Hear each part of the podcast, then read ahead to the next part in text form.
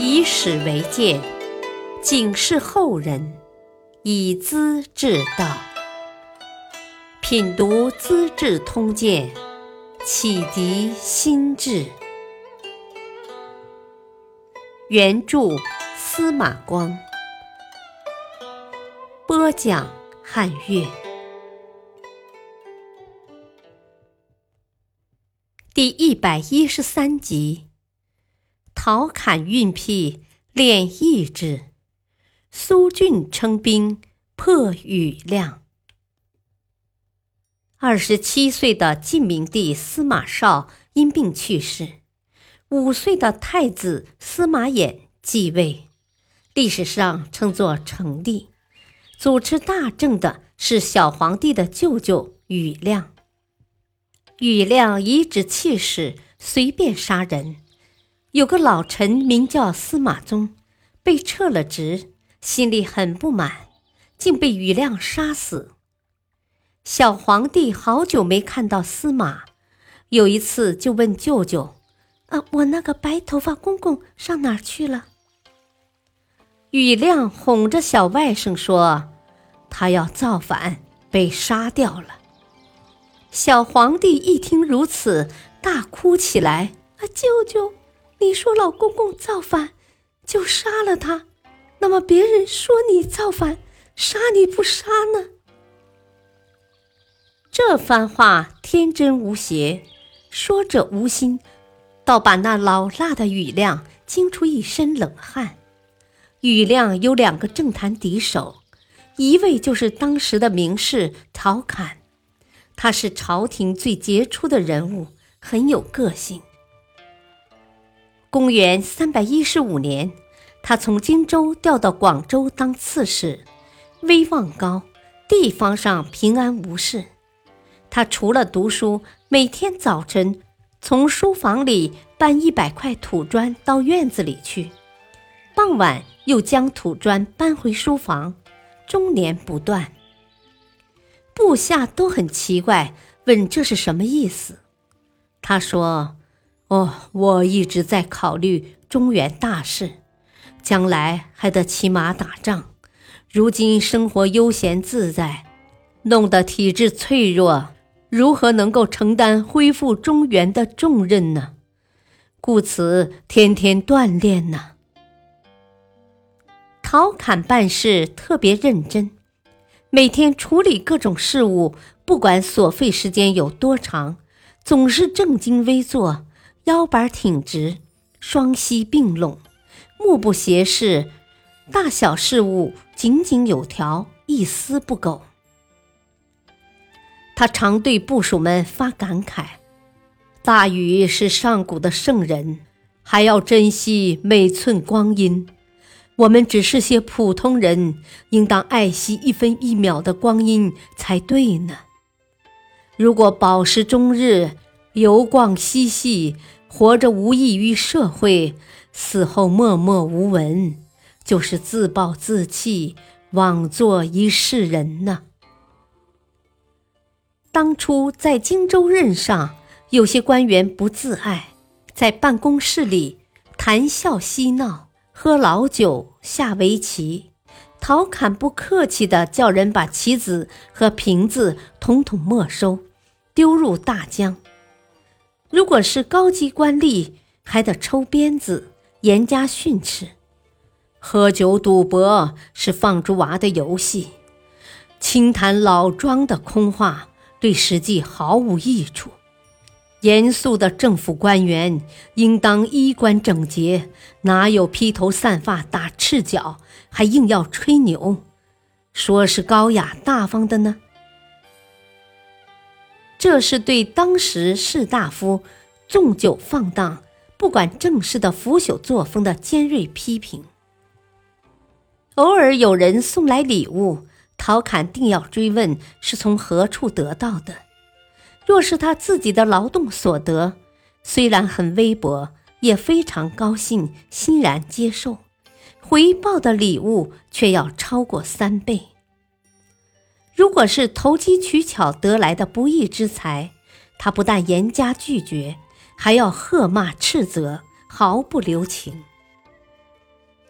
有一次，他在郊外闲走，看到一个城里人手里玩弄着几根没有黄熟的稻穗儿，即停步问他：“呃，这有什么用？”那人如实回答：“啊，走过田边，抽几根谷子，随便玩玩，没别的意思。”陶侃脸色顿时大变。你住在城里，不挑粪，不耕种，不知艰难辛苦，竟然偷人家的稻谷玩玩，就跟你玩玩吧！喝令随从揍了他一顿鞭子。这当然是陶侃的一时激愤，未必恰当，但他关心农民疾苦。爱惜劳动物力的精神却是感人至深的。老百姓听说后都努力耕织，几年之间家家有余粮，户户有闲钱。他曾受命建造船只，工作的时候哪怕是半截木头、一个竹兜，地上的锯木屑都收拾装好，造册登记。部属说他太小气、太抠，很不理解。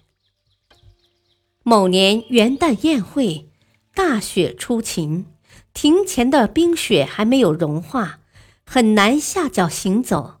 他便叫人把锯木屑撒在雪上，很快就融化干净了。可见他对日常生活的精打细算。多年以后，桓温征伐巴蜀。建造大量船舰，他又用这批竹兜做钉子用。陶侃却深受庾亮的猜忌。庾亮另一大对头是苏峻。公元三百二十四年秋天，苏峻为打败反叛的王敦立了大功，因功受赏，当了溧阳内史。苏俊手下有一万精兵，武器也很精良。是当时朝廷所依靠的重要力量。苏峻的风头十足，自然骄傲自大的很。他收罗了一些江湖上的亡命之徒，组成一支私人武装，费用还要公家供给。稍有不合他心意的地方，就骂骂咧咧。正在主持朝廷大政的庾亮十分疑忌。便想把苏俊召进京城，给个闲职，夺掉他的兵权。可朝中的大臣们并不同意，觉得苏俊虽然傲慢，但也不曾有叛乱的行迹，何苦逼之太甚？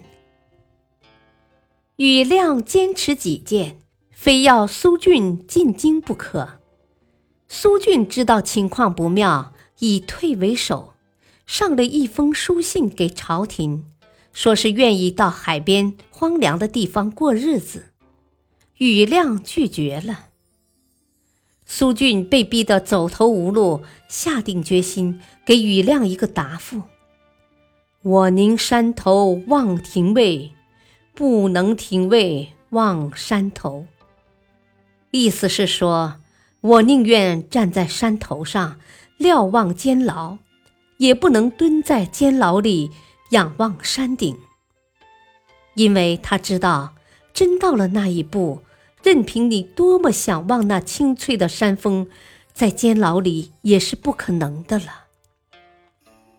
公元三百二十八年春天，苏峻出兵建康，他英勇善战，屡战屡胜，渡过大江，直指建康城边，顺风放火。